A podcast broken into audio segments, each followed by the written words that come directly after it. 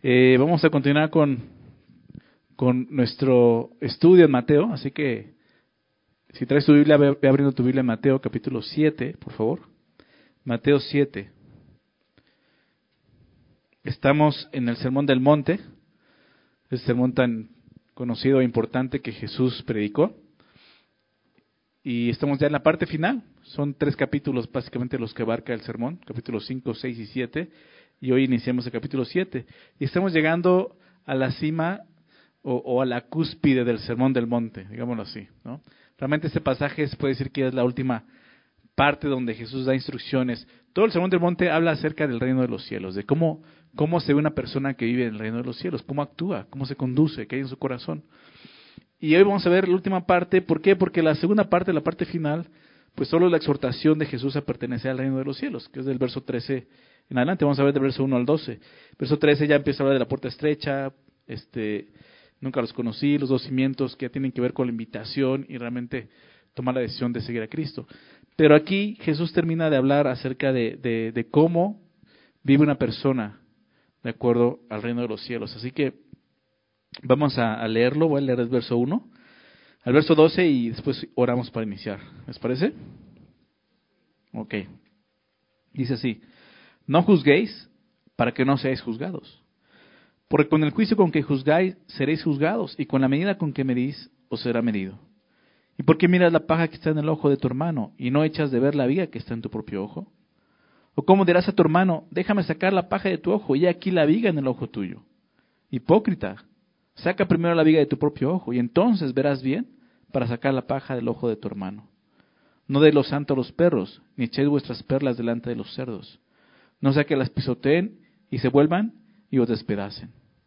Pedid y se os dará, buscad y hallaréis, llamad y se os abrirá. Porque todo aquel que pide recibe, y el que busca halla, y al que llama se le abrirá.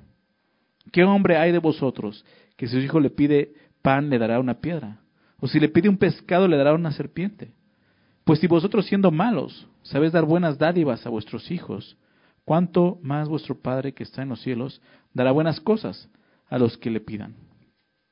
Así que, todas las cosas que queráis que los hombres hagan con vosotros, así también haced vosotros con ellos, porque esto es la ley y los profetas. Vamos a orar, Señor. Gracias por tu palabra. Muchas gracias, Señor, por permitirnos congregarnos este día y poder escudriñarla y poder encontrarnos contigo, Señor, con tu verdad. Y sabes cuánto necesitamos, Señor, que tú nos hables, hables en los corazones. Es lo que te pedimos esta noche, Señor. Estamos aquí dispuestos a escuchar tu voz, Señor, y no solo eso, dispuestos a que seamos transformados, Señor. Es lo que te pedimos en el nombre de Jesús. Amén. Tiene muchas secciones que quizás has escuchado eh, aisladas, ¿no? En otro momento, ¿no? De repente versículos que, que llegamos a escuchar pero digo que es un sermón muy importante, que cita mucho. Pero es bien padre poder estudiarlo en su contexto y como viene verso a verso, ¿verdad? Y poder entender en cada porción de qué está hablando, ¿no? Porque bien podríamos aislar ciertas partes como diciendo, bueno, Jesús está hablando aquí de esto y aquí empieza a hablar de esto, pero no, todo, todo tiene un hilo conductor. Jesús está hablando de, de, algo en particular, ¿ok? Y Jesús, obviamente, si vemos el sermón de monte, Jesús está hablando del corazón, ¿ok? No está hablando de, de, de, las acciones, no está hablando más de lo que hay en nuestro corazón. Recuerdan todo lo que hemos visto que, dice que fue dicho, pero yo les digo esto, ¿no? Como que dando la intención correcta a lo que la ley buscaba, que no era simplemente un cambio de actitud, sino un cambio de corazón en el ser, en la persona. Y es lo que Jesús ha estado haciendo en el, en del Monte y quiere seguir haciendo el día de hoy. Y comienza con esta última eh, mandato, porque se comete un mandato imperativo en el griego, y dice, no juzguéis para que no seáis juzgados. ¿Cuántas veces hemos escuchado este versículo? ¿Verdad? No juzguéis para que no seáis juzgados. ¿Sí lo has escuchado? Algunos lo usan fuera de contexto, lo usan para mal, no lo usan para bien, no lo usan correctamente. Pero aún para poder entender el significado de esta primera porción de este capítulo, todo esto que vamos a ver hoy, necesitamos entender qué significa este versículo, porque comienza con este versículo. Ahora bien, Jesús viene hablando de, de, confiar en Dios, aún en nuestra necesidad día a día, ¿verdad? Fue lo que vimos la, última, la última vez. Así que no os afanéis por el día de mañana, porque el día de mañana traerá su afán, basta que haya su propio mal, ¿recuerdas? Nos llevaban, no, no, te afanes, confía en Dios, hombres de poca fe, confíen en Dios, ¿no? Pero ahora nos habla de esto, no juzgues para que no seáis juzgados, ¿no? Y eso es algo que hay en nuestro corazón, y tenemos que considerar lo que Jesús nos habla aquí. ¿Qué significa esto? La palabra que Jesús está utilizando en griego para juzgar, que se menciona cuatro veces en esos primeros versículos, tiene el sentido de determinar o juzgar, como bien dice, o condenar. Determinar, creo que ese es el sentido que lo usa más Jesús aquí. Se refiere al juicio de la palabra crino, muy interesante la palabra crino. De ahí viene eh, la palabra, nuestra palabra este, criterio o crítica, por ejemplo. ¿no? De ahí viene esa palabra. Se refiere al juicio que se hace sin llevar a cabo un proceso, sin tener un proceso, sin tener los hechos, simplemente juzgas a alguien de esa manera, ¿no? Y es lo que Jesús está diciendo aquí. Ese tipo de juicio no es correcto. No juzguéis. ¿Para qué? Para que no seas juzgado de esa manera. El problema del juicio, al que se hace referencia, al que hace referencia a Jesús, es que no se lleva a cabo un proceso de investigación, ¿ok? Solo se llega a una determinación sin ningún examen. Es lo que dice Jesús, tipo de, más bien lo conocemos como crítica, ¿verdad? Como una crítica, así lo vemos, ¿no? Y eso es lo que dice Jesús, no hagan eso, porque ustedes van a pagar igual. Entonces, el problema del juicio es ese, que no hay, no hay un, un examen, Solo se llega a una determinación sin ningún tipo de examen, sin examinar lo que está sucediendo o lo que la persona está viviendo. Y realmente en nuestra carne es muy fácil juzgar a los demás, ¿verdad? Aún sin Cristo, obviamente, eh, es natural nosotros, ¿verdad? Juzgar a los demás. ¿Por qué? Porque en un sentido, el juzgar a los demás nos sentimos como más, más santos nosotros, ¿no? Nos sentimos mejor que los demás. Y eso es algo que Jesús dice, eso es incorrecto. El problema del juicio que se hace referencia a Jesús es exactamente eso, que lo haces sin, sin examinar ni entender bien lo que está pasando. Nosotros eh, no tenemos la capacidad y es difícil que podamos examinar ¿no? o, juzgar las acciones de los demás. Podemos hacerlo. Podemos ver que más adelante Jesús nos dice, por sus frutos los conoceréis. ¿ok? Podemos ver las acciones de, alguien más y poder juzgar eso. Pero aún así tenemos que tener mucho cuidado. Pero lo que hace referencia a Jesús es cuando llegamos a, juzgar algo y sobre todo las intenciones, las motivaciones de la gente al hacer las cosas. Muchas veces hay gente que hace cosas que no nos parecen bien, los criticamos, juzgamos, pero no sabemos con qué intención lo hizo, con qué motivación lo hizo. Y eso Tú y yo no podemos hacerlo. Eso solamente lo puede hacer Dios. Aquel que conoce los corazones y los escudriña es Dios solamente. Entonces tenemos que andar con mucho cuidado en esto. Por eso Jesús dice, no caigan en eso, no hagan eso. ¿ok? Entonces, esta restricción no significa que un cristiano no debe juzgar. Porque muchos dicen, no, es que nadie puede juzgarse o juzgar al otro. La palabra, la Biblia muchas veces nos anima y aún nos ordena a juzgarnos pero debemos de hacerlo correctamente. ¿Ok? No como aquí se presenta, ahorita Jesús nos va a mostrar la forma como se está haciendo, ¿no? Pero simplemente fíjate cómo dice el verso 6, nos habla de un juicio. No deis los santos a los perros, ni eches vuestras perlas delante de los cerdos. O sea, aquí nos llama a juzgar, ¿te das cuenta? ¿Quiénes son los perros? ¿Quiénes son los cerdos? Ahorita lo vamos a ver, ¿ok? Más adelante, el verso 17, ahorita dice, por su los conoceréis, que nos llama a juzgar. ¿Sí se dan cuenta? Entonces no es que Dios prohíba que juzguemos, al contrario. 1 Corintios 2, déjeme citar esto, 1 Corintios 2, versos 15 y 16, quizás recuerde estos pasajes, viene hablando del hombre natural y el hombre espiritual. Dice que el hombre natural no percibe las cosas que son de Dios porque se han de discernir espiritualmente, pero ve lo que dice ahí en el verso 15 acerca del espiritual. El espiritual es, es, es, está hablando del creyente, del cristiano, el que se ha convertido a Cristo, el que ha nacido de nuevo. ¿ok?, y dice esto el apóstol Pablo, 1 Corintios 2.15. En cambio, el espiritual, ¿qué hace? Dice ahí. ¿Cómo dice tu Biblia ahí? Juzga, ¿verdad? Juzga, ¿te das cuenta? Entonces somos llamados a juzgar, es el espiritual, juzga todas las cosas, pero él no es juzgado de nadie, porque ¿quién conoció la mente del Señor? ¿Quién le instruirá? Mas nosotros tenemos, ¿qué cosa? Dice ahí, la mente de Cristo. ¿sí? Y eso es lo que Jesús está abogando aquí en Mateo. Una persona que ahora pertenece al reino de los cielos tiene la mente de Cristo. Tiene el Espíritu Santo y tiene la mente de Cristo. Y tiene la capacidad de poder juzgarse a sí mismo y juzgar a los demás correctamente.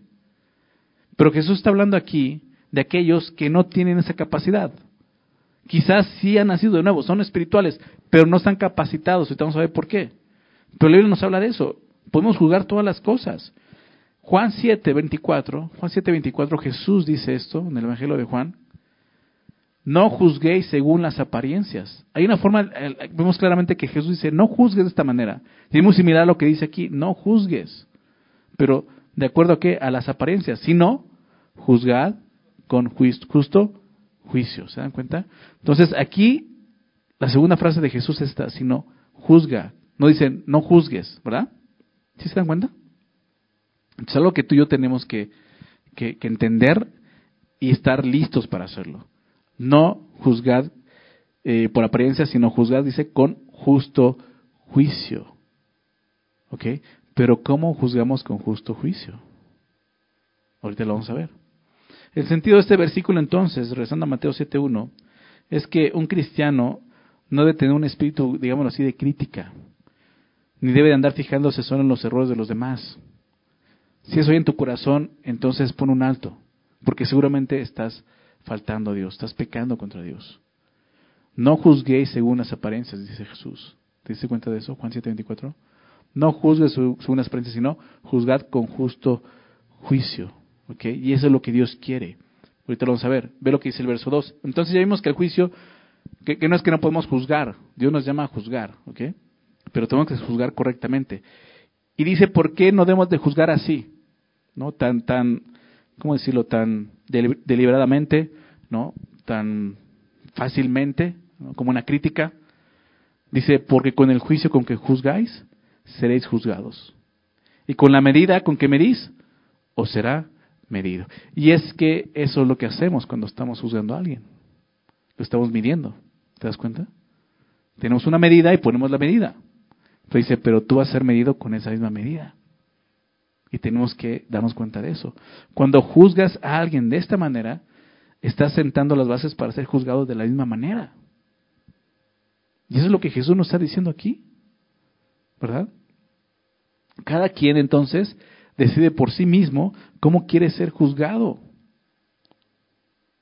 o medido, como vemos aquí. ¿Queremos que otros nos juzguen con tolerancia y benevolencia? ¿Sí te gustaría eso? Entonces, ¿qué tienes que hacer? Juzguemos a otros con tolerancia y benevolencia, ¿verdad? ¿Queremos que otros nos juzguen con intolerancia y dureza? Entonces juzguemos a otros de la misma manera. Jesús está diciendo, ten cuidado, porque con esa medida tú vas a ser medido. Y eso nos lleva y nos ubica el corazón. Ok, tengo que examinar mi corazón, ¿no? ¿Por qué estoy juzgándolo de esta manera? ¿Ok? ¿Cuál es la medida que tengo yo para juzgar a alguien? Hay una medida del cual nos habla Filipenses capítulo 2. Acompáñame a Filipenses 2, por favor. Filipenses 2. ¿A pocos tienen tanto frío? Que no quieren ir otra vez, están así con sus manitas, no quieren ni abrir la Biblia ni pasar una hoja.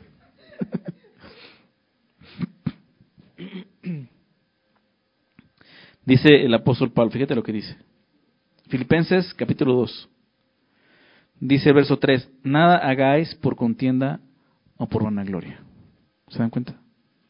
Eso sería una medida, hacerlo por contienda o por vanagloria. Y eso es algo carnal, lo hacemos en la carne. Queremos medir a alguien más, ¿por qué? Porque queremos vernos mejor que ellos, por vanagloria, o por contienda porque es que me cae mal. Entonces, ¿sí te das cuenta? Pero la palabra dice, nada hagas por esto. Esto no tiene que ser tu motivación. Antes bien con qué? Como dice ahí en tu Biblia. Con humildad, ¿te das cuenta? Con humildad. Estimando cada uno de los demás como? Como superiores a él mismo. Esa es la actitud de humildad que Dios quiere que tengamos aún a la hora de juzgar a alguien más. Y eso lo vemos en la palabra de Dios. Dice, no mirando cada uno por lo suyo propio, porque ese, eso es, ese es el juzgar que, Jesús dice, no juzgues de esa manera. Estás viendo por lo tuyo propio y no por lo suyo propio, sino cada cual también por lo de los demás. No, no mirando cada uno por lo suyo propio, sino cada cual también por lo de los otros. O sea, realmente, ¿por qué juzgas? ¿Porque quieres ayudarle a esa persona? ¿Porque quieres bendecirle de alguna manera? A través de una palabra que le dé ánimo, que le ayude, que lo confronte, que le ayude o realmente lo que buscas es hablar a sus espaldas, está criticando, estar juzgándolo. Es lo que Jesús dice, no lo hagas. ¿okay? Verso 5 de Filipenses 2, haya pues en vosotros este sentir que hubo también en Cristo Jesús. ¿Cuál es la medida que dice? La humildad, ¿se dan cuenta? Esa es la medida. Y la medida con que Jesús vino fue esa. Es sentir que un Cristo Jesús, el cual siendo en forma de Dios, no estimó el ser igual a Dios como cosa que aferrarse. Nosotros no somos jueces, no somos Dios. Tenemos que tener mucho cuidado cuando hacemos un juicio sobre alguien. No estimó ser igual a Dios como cosa que aferrarse, sino que se despojó a sí mismo, tomando forma de siervo, hecho semejante a los hombres, y estando en la condición de hombre, se humilló a sí mismo, haciéndose obediente hasta la muerte y muerte de cruz. Y esa es, esa es la forma en la que tenemos que medir. Esa es la medida, porque así quisiéramos que también nos tratara a nosotros, ¿verdad? Es lo que dice aquí. Con el juicio con que juzgáis seréis juzgados, y con la medida con que medís os será medido. Para nuestra propia protección, digámoslo así, no nos conviene juzgar de esta manera a otros, como dice Jesús. Si eres de cristal, déjame decirlo así, no arrojes piedras. ¿Ok? Tenemos que tener cuidado con esto. Versículo 3, fíjate lo que dice. Jesús va a dar una ilustración muy interesante. ¿Y por qué miras la paja que está en el ojo de tu hermano y no echas de ver la viga que está en tu propio ojo? ¿O cómo dirás a tu hermano? Déjame sacar la paja de tu ojo y aquí la viga en el ojo tuyo. Jesús emplea la exageración en su lenguaje, hipérbole se le llama ese tipo de lenguaje. Está exagerando esto, ¿no? Para enfatizar su punto. Y lo enfatiza muy bien, ¿verdad? Qué absurdo es que alguien con una viga está diciendo, ¿quieres, ¿por qué miras la paja que está en el ojo de tu hermano y no echas de ver la viga que está en tu propio ojo? O sea, una viga es, es una viga que sostiene una construcción. ¿okay? Es un tablón. Y una paja, en, algunos mencionan que es una basurita solamente en el ojo. Y dice eso, esa es la hipérbole. ¿no? Qué absurdo es que alguien con una viga o un tronco en su ojo inspeccione el ojo de otro para sacar una paja. ¿no? Lo que dice Jesús. La ilustración que hace Jesús es clara, es, es impactante y hasta, hasta ridícula, ¿verdad? Probablemente fue muy graciosa para los que estaban ahí escuchando a Jesús, pero transmite el concepto que Jesús quiere mostrar. Tenemos que tener cuidado, porque a veces somos muy severos al juzgar a alguien, pero no estamos juzgándonos primero a nosotros mismos. Es lo que Jesús está diciendo aquí.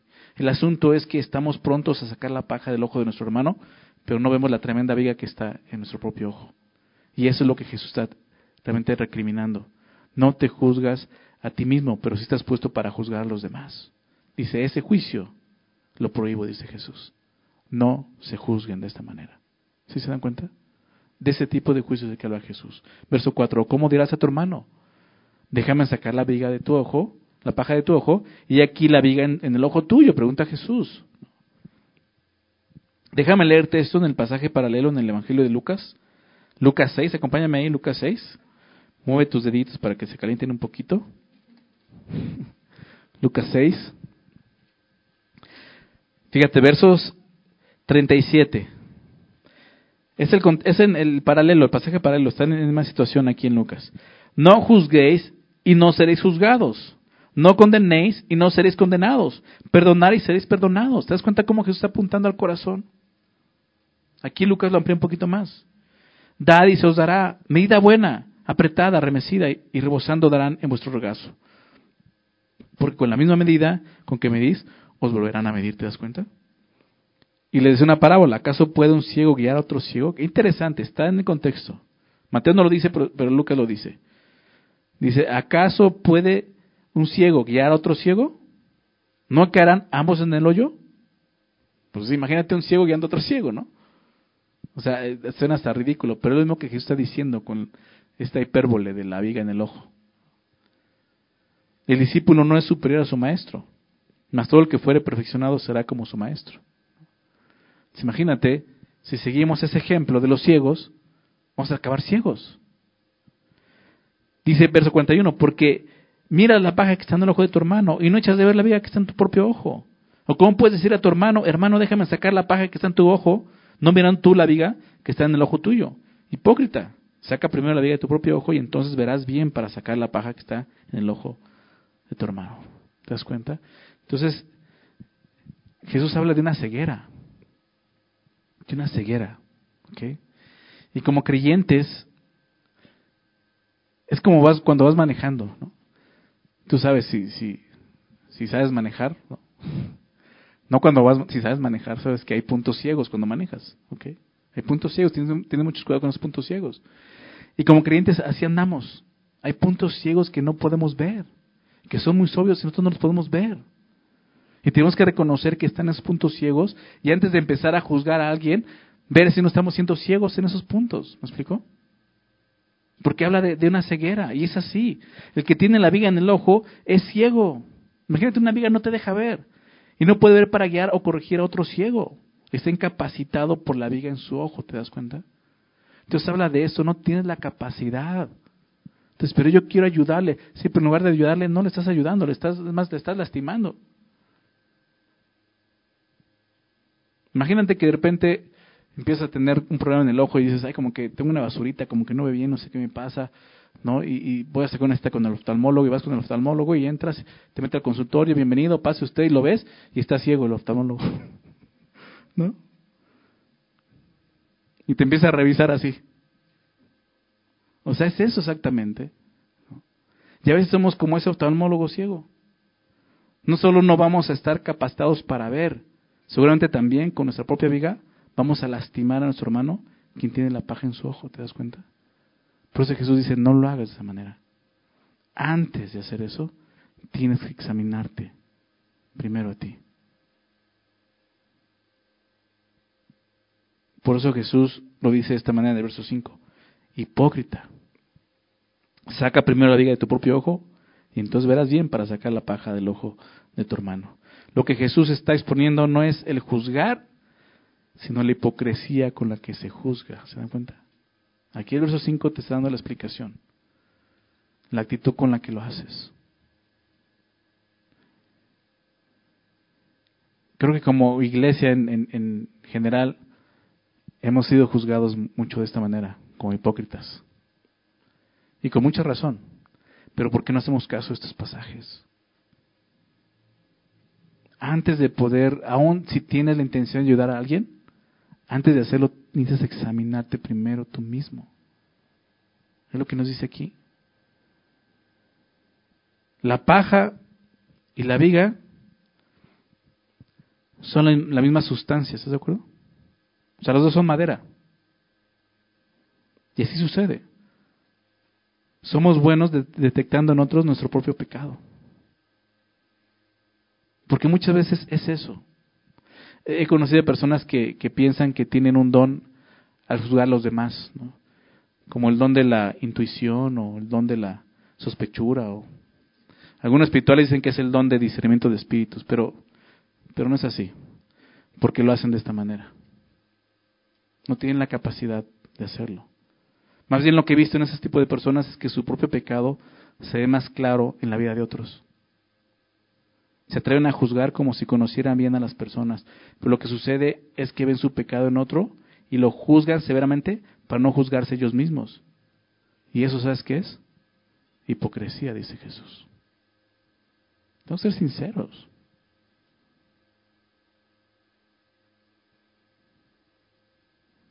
Muchos dicen, sí, los cristianos ya no dicen groserías, ya no toman, ya no fuman, etcétera, pero ¿cómo se comen unos a otros? ¿Verdad? Y es esto. Tenemos que tener cuidado lo que hay en nuestro corazón, lo que, lo que nos está gobernando. Somos prontos para juzgar al hermano, pero no nos juzgamos a nosotros mismos. Grave error. Grave error.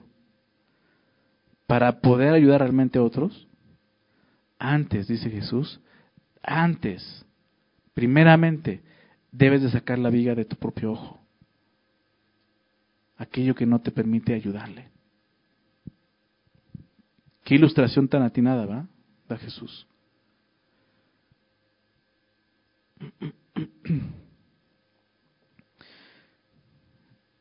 Esto, quiero recordar algo, en el contexto es lo que vimos anteriormente. En el capítulo 6, verso 22 y 23. Está hablando del ojo, la viga en el ojo, la paja en el ojo, ¿recuerdas? Fíjate lo que dice el verso 22. La lámpara del cuerpo es, ¿qué cosa? El ojo. Así que si tu ojo es bueno, todo tu cuerpo estará llena de luz. ¿Te das cuenta? Si tú sacas la viga de tu ojo, tu ojo va a ser bueno. Y vas a poder ver las cosas bien y vas a poder ayudar, edificar a otro. Pero si tu ojo es maligno, tienes tu bigota ahí y no la quieres sacar, todo tu cuerpo estará en tinieblas. Así que, si la luz que en ti hay es tinieblas, ¿cuánto no serán las mismas tinieblas en tu vida? ¿Sí se dan cuenta? Entonces tenemos que ver y quitar todo aquello que pueda estar estorbando nuestra visión espiritual de quiénes somos, de quién es Dios, de quién es mi hermano en Cristo.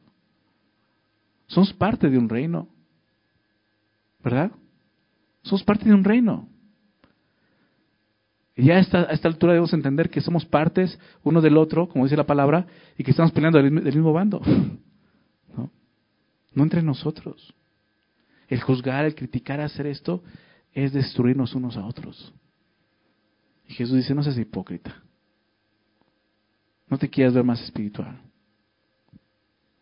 Si tu ojo es maligno, no vas a poder ver correctamente para corregir a otros. La viga daña tu visión y de ese modo será imposible sacar la paja del ojo de tu hermano. Porque Jesús lo dice así. Saca primero la viga de tu propio ojo y entonces, ¿verdad? Y entonces, ¿qué va a suceder? Verás bien para sacar la paja del ojo de tu hermano. Entonces la pregunta, ¿no se debe sacar la paja del ojo del hermano?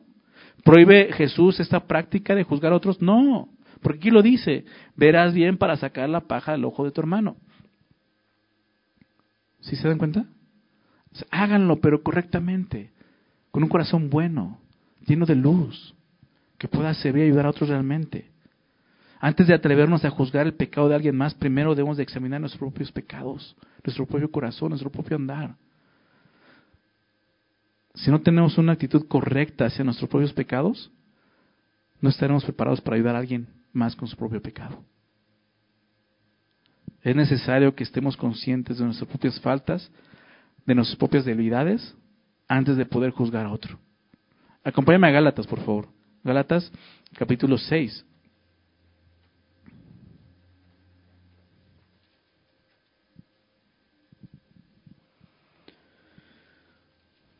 Gálatas 6, bueno, vuelve al verso 1, pero déjame darte contexto. Capítulo 5 viene hablando de andar en el Espíritu, ¿verdad? No en la carne, no satisfacer los deseos de la carne. Y nos habla de entonces poder amarnos unos a otros y cumplir la ley de Cristo. Y hablando de eso, ¿cómo se ve una persona que está en la carne, cómo se ve una persona que está en el Espíritu? Y no lo vamos a leer, te lo dejo de tarea, leerlo en casa. Pero ve lo que dice a continuación, verso 1 del capítulo 6. Hermanos, si alguno fuera sorprendido en alguna falta, ustedes que son, ¿qué cosa? Espirituales, que pueden juzgar todas las cosas correctamente, que su ojo está limpio, ¿verdad? Hay luz en él. ¿Qué tienen que hacer?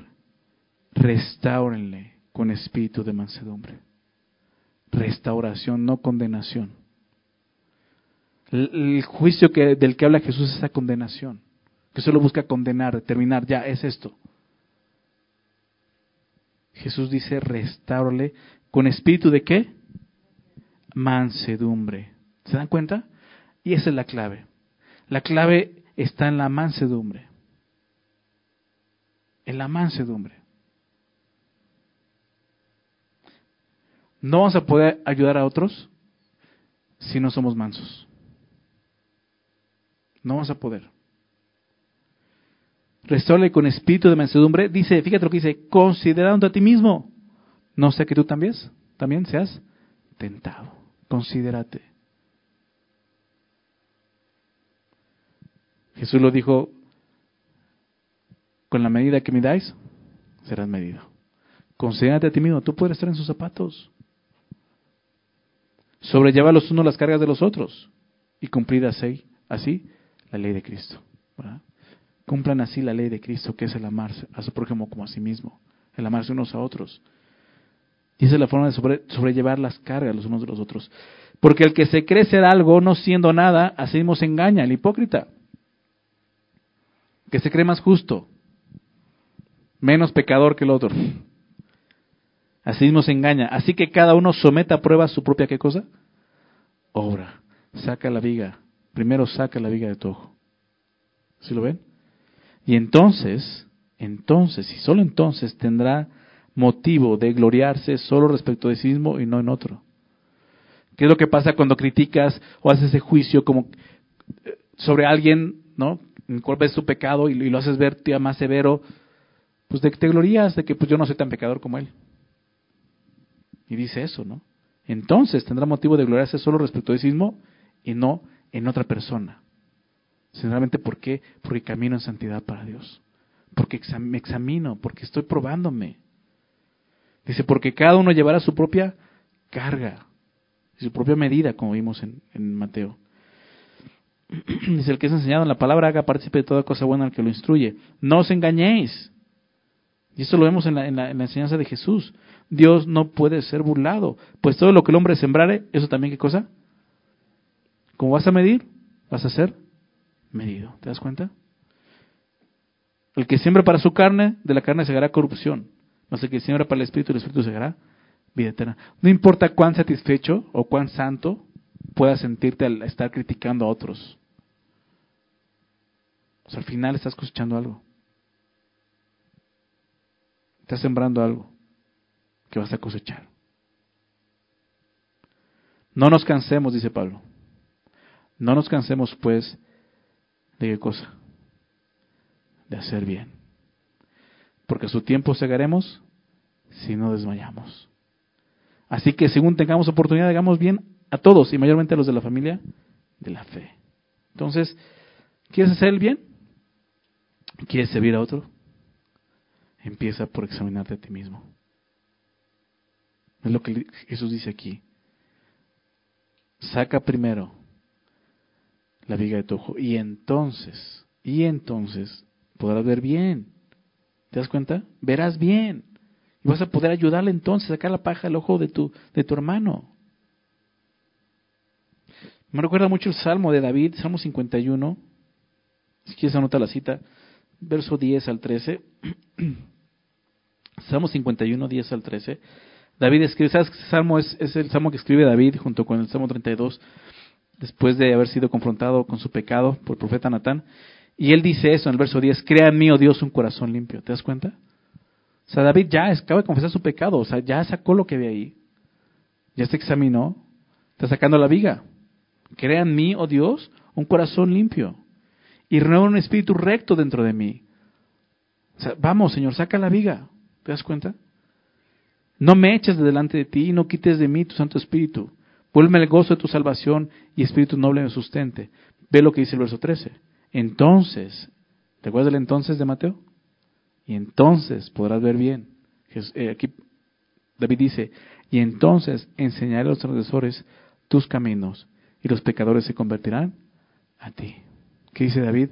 Hasta que yo me examine primero voy a poder ayudar a otro. ¿Se lo ven?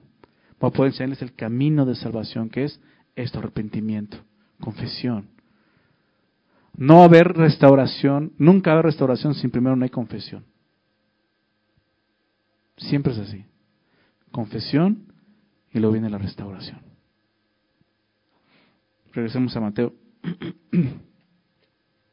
verso 6. Este verso 6, que muchos no quisieran que estuviera ahí. No deis lo santo a los perros, ni echéis vuestras perlas delante de los cerdos, no sea que las pisoteen y se vuelvan y os despedacen. Y dices, a ver Jesús, no está hablando de, de una medida buena, de ser más humildes, mansos, de juzgar correctamente. Y de repente nos dice así, aguas con los perros y los cerdos. ¿De qué está hablando Jesús aquí? Bueno, tenemos que entender a qué se refiere con esas personas. Los perros, los cerdos, ¿no? Hay, hay algunos proverbios que hablan de ellos, ¿no? Este, como personas que menosprecian. Pero bajo la ley de Moisés, los perros y los cerdos eran animales inmundos. Y Jesús utiliza esos términos para describir a personas malvadas, personas que tratan la verdad de la palabra con desprecio, que responden a la predicación del Evangelio con insultos, con violencia, o sea, que no quieren saber, que dicen, sabes que ya me tienes harto, no quiero saber O sea, esos son, dicen, no eche las perlas a los cerdos. En sentido, las perlas está hablando del Evangelio. Y dice eso, que tiene que ver con lo que estamos viendo, que tiene que ver en el contexto. Pues Jesús quiere que tengamos un buen juicio. El primer juicio que habla, hablan entre nosotros como hermanos, el reino de los cielos. Pero habla de con los que están afuera y dice, ten cuidado, porque no quieres verte muy bondadoso y aceptar algo que no puedes aceptar. ¿Sí explicó? Tienes que tener cuidado, no eches las perlas a los cerdos. Dice, no sé que, que las pisoteen y se vuelvan y, os despedacen. La idea es que es inútil continuar presentando la verdad a quienes han rechazado lo que ya han escuchado tantas veces. Yo sé que quizás has estado en ese punto. De, insistir en alguien y con alguien y sigue hablando y, esa persona ya hasta te tiene hasta aquí dice ya ya no además ya te da la vuelta ya no te quiero ver a ver porque dices ya me tienes harto con tu evangelio dice Jesús hey para no le eches las perlas ¿te das cuenta? Nuestro amor hacia los demás no, no, no debe de cegarnos ante su endurecido rechazo al Evangelio. Tenemos que ser sinceros. O que esa persona ya no acepta, ya no escucha, ya me rechazó, ya hasta me dio unos apes. no quiere saber. ¿Qué tengo que hacer? Entonces, ¿qué? ¿Los dejo en el olvido? O sea, ya se van a morir al infierno. No, ¿qué, ¿qué debemos hacer por ellos? Veamos lo que Jesús dice. Verso 7. Pedid y se os dará, buscad y hallaréis, llamad y se os abrirá. Porque todo aquel que pide recibe, y el que busca halla, y el que llama se le abrirá. ¿Qué hombre hay de vosotros que si su hijo le pide pan le dará una piedra? ¿O si le pide un pescado le dará una serpiente? Pues si ustedes siendo malos sabéis dar, sabéis dar buenas dádivas a vuestros hijos, ¿cuánto más vuestro Padre que está en los cielos dará buenas cosas a los que le pidan? ¿Qué es lo que Jesús dice que tenemos que hacer? Ora. Ora. tienes que orar. Tienes que ir al Señor. Dice, pide y se te dará. Busca y haréis. Llama y se os abrirá. Los tres imperativos son imperativos. Pide, busca, llama, que vemos aquí. En el original están en un tiempo presente. Hazlo ahorita. Y sugieren esto, una perseverancia y una oración frecuente. En este caso, en favor de aquellos que nos preocupan. Porque te puedes decir, es que es mi familia, tu papá, tu mamá, tu hermano, es que ya, o sea, ya, ya me rechazó, ya, o sea, agarra la Biblia y me da biblios a mí, ¿no? Eso es lo que dice, se van a voltear, te van a despedazar con todo lo que tú le has hablado. O sea, Jesús no, no, no es un corazón endurecido, el tuyo, sino dice Jesús, ya no es por ahí, ¿qué tienes que hacer? Ora, ora, y se te dará, te das cuenta, pide se dará, busca y haréis llama y se os abrirá. Spurgeon decía algo así, dice llama y se te abrirá. ¿Por qué? Porque es una puerta, no estás tocando una pared. ¿Me explico? Y tenemos que confiar en eso y creer eso. Dice, porque todo aquel que pide recibe y el que busca halla. Y al que llama se le abrirá. ¿Qué quisiera esto? Que entonces Dios va a hacer todo lo que yo quiera. No. Este versículo no es un cheque en blanco de Dios para sus hijos. Debemos de recordar que la palabra nos da varias condiciones para que Dios obre de acuerdo a nuestras oraciones. Solamente te quiero dar unas muy, muy, que hemos visto y muy importantes en el contexto y, y en toda la Biblia.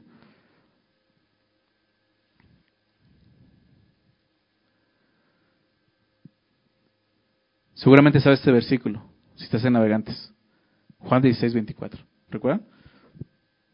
Hasta ahora, dice Jesús, le dice a los discípulos, nada han pedido en mi nombre. Pedid y recibirán. ¿Para qué? Para que vuestro gozo sea cumplido. Y tenemos que hacer que dice Jesús, tienes que pedir en mi nombre. ¿Ok? ¿Y qué significa pedir en nombre de Jesús? Pedir en nombre de Jesús es pedir de acuerdo a su voluntad, de acuerdo a, a su obra, a sus méritos, lo que Él hizo. Y tenemos que considerar eso. ¿Qué estamos pidiendo? Otro versículo que hemos visto en Santiago. Vamos a ver dos versículos ahí en Santiago. Santiago 1, versos 6 y 7. ¿Recuerda lo que Santiago dice? Pero pida con fe. Otra condición, pide con fe, no dudando nada. Porque el que duda es semejante a la onda del mar que es arrastrada por el viento y echada de una parte a otra. No piense, pues, quien tal haga, que recibirá cosa alguna del Señor. Entonces, si dice, pide y se te dará, sí, pero pide con fe, no dando nada. Porque sin fe es imposible agradar a Dios. Porque es necesario que, que se acerque a Él crea que le hay. Y que es galardonador de lo que le buscan. ¿Te das cuenta de eso? Exactamente eso. Pero tienes que venir con fe. ¿Cuántas veces venimos a orar por las personas y ya no tenemos ni fe para eso? Así no va a suceder. Otra condición que nos muestra la palabra acerca de, pedir es Santiago 4.3, que vimos hace poco. Santiago 4.3. Pedís y no recibís. ¿Recuerdas? ¿Por qué? Porque pides mal. Ah, entonces hay una forma de pedir mal y por eso no recibo. Sí. ¿Cuál? Para gastar muchos deleites. Estás pidiendo egoístamente, no va a ocurrir. Si tú quieres que esa persona se convierta a Cristo porque ya te gustó para esposo, es para gastar tus deleites, ¿te das cuenta? Si tu anhelo no es que esa persona se convierta a Cristo para adorar a Dios y servirle y honrarle, ¿sí te das cuenta?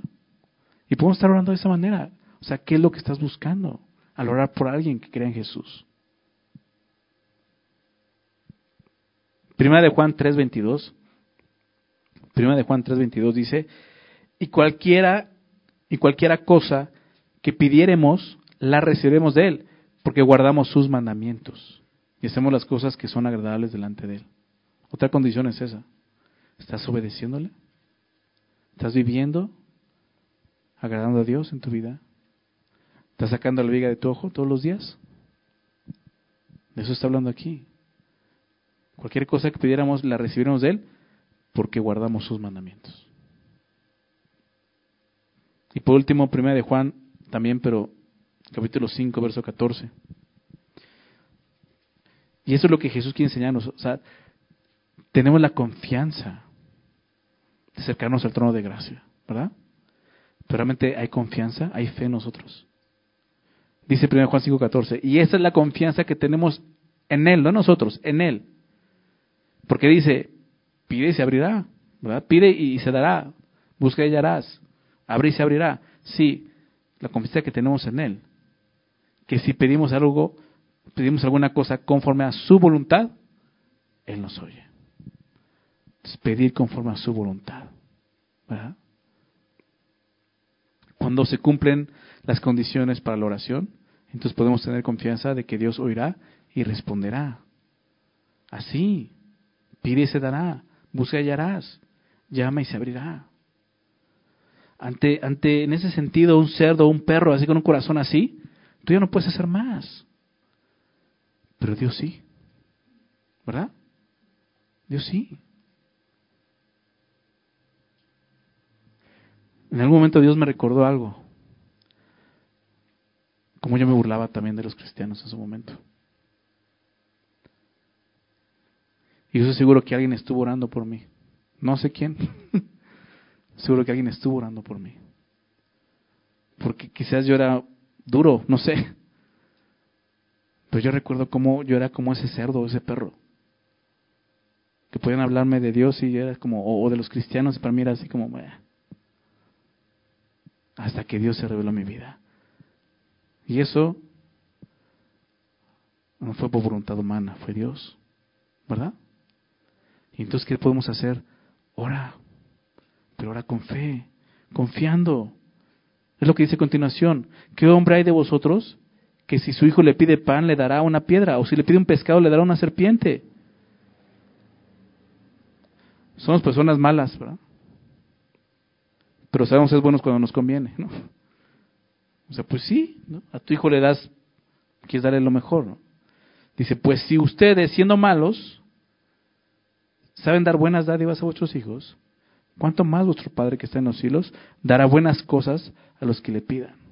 Entonces Jesús quiere que sepamos esto, que nuestro Dios es bondadoso,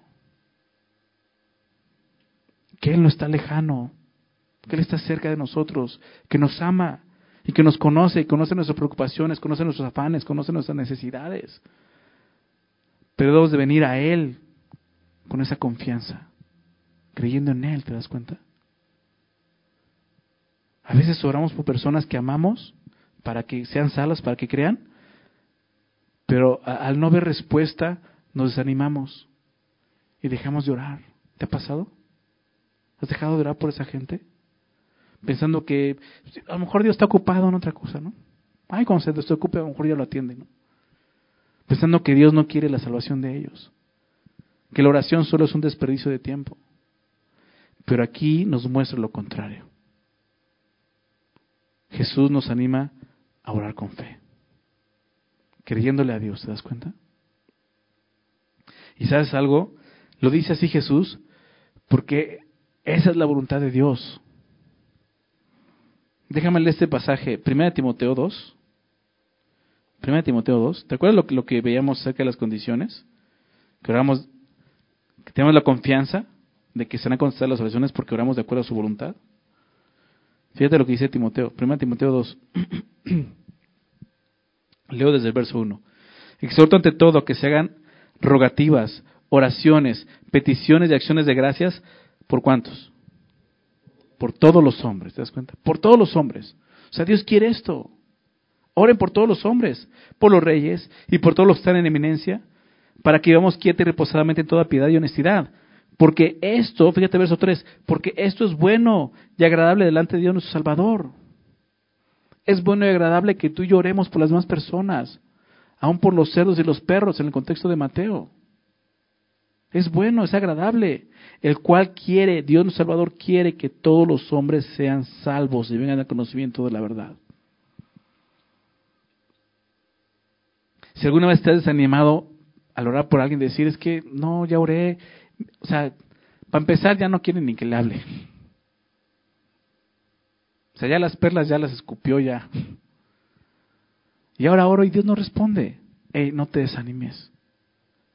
Ve lo que dice aquí, Dios quiere la salvación de esa persona. Dios quiere que esa persona sea salva y venga al conocimiento de Dios de la verdad. O sea, Jesús está diciendo, hey, no se desanimen. No tengan ese corazón. Deben tener un corazón que persevera en la verdad, en la gracia. Aún en eso, no se cansen. Fíjate lo que termina diciendo en el verso 12 de Mateo. Así que, y esa es la conclusión de esta porción, así que todas las cosas que queráis que los hombres hagan con vosotros, así también haced vosotros con ellos, porque esto es la ley y los profetas. ¿Te das cuenta cómo tiene que ver con el contexto? Si tú estuvieras en una posición de un perro o un cerdo, como dice aquí, ¿qué quisieras que un creyente hiciera por ti ya el día de hoy, como creyente? Pues que oraran de menos, ¿no? Entonces, así, como tú quisieras que hicieran contigo, haz con ellos. O sea, Jesús dice, ten discernimiento para juzgar. Pero tanto a, los, los hermanos como a los no creyentes, o más bien a los injustos, están rechazando el Evangelio. No eches las perlas a los cerdos. Pero eso no quiere decir que tengas un corazón bondadoso. Ora por ellos. Ora porque eso es lo que Dios quiere. Que oremos por ellos. Por eso termina diciendo esto. Así que todas las cosas que queráis que los hombres hagan con vosotros, así también hacedlo vosotros con ellos. Porque esto es la ley y los profetas. Lo que se conoce como la regla de oro. ¿verdad? La regla de oro. Entonces Jesús no quiere que nos desanimemos y que tengamos, empecemos a guardar rencor o odio contra aquellas personas que desprecian el Evangelio. Es por eso que nos llama a orar y hacer lo bueno para ellos. ¿Recuerdas Galatas? No te canses de hacer el bien. No te canses de hacer el bien. Ahora, existe un paralelo entre el verso 2 y este versículo. Déjame leerte el verso 2. Porque con el juicio con que juzgáis, seréis juzgados. Y con la medida con que miréis, os será medido. ¿Recuerdas? Y aquí dice, Todas las cosas que quieres que, que los hombres hagan con ustedes, así también hagan ustedes. La misma medida, ¿te das cuenta? Y Jesús quiere que seamos misericordiosos, como te decía, y mansos. Y que podamos tratarnos de esta manera, correctamente. Desde antes de Cristo ya existían diversas versiones de esta regla en el hinduismo, el mismo Buda, el budismo. Aún algunos rabinos también tenían su propia regla, pero siempre en sentido negativo. Que era, Lo que no quieres que los demás te hagan, tú no lo hagas. Hasta Benito Juárez tenía su regla, ¿no? ¿Cómo decía? Exacto, el derecho, el respeto al derecho ajeno es la paz. ¿no? ¿Cuál es la diferencia de Jesús?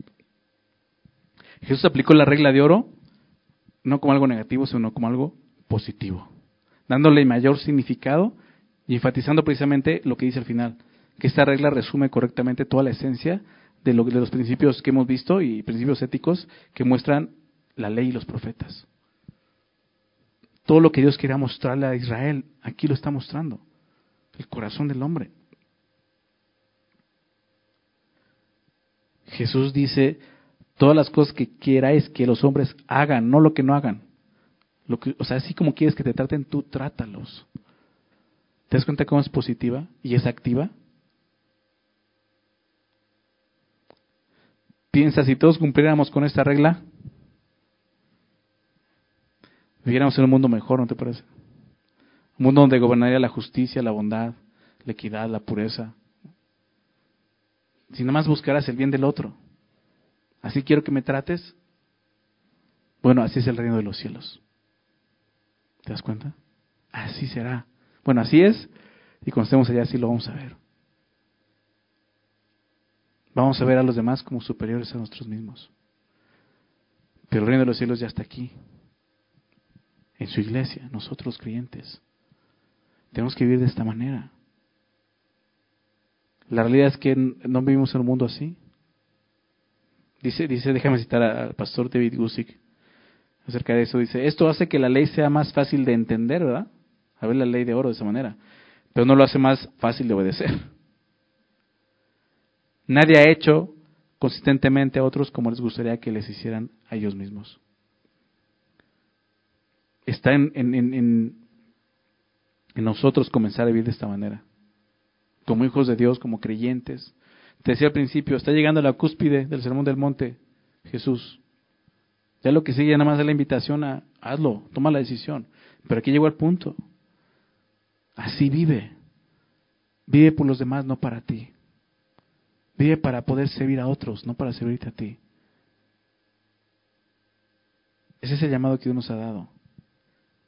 Podemos comenzar vivir de esta manera, no para cambiar el mundo, porque no va a cambiar, sino que para cambiarnos a nosotros mismos.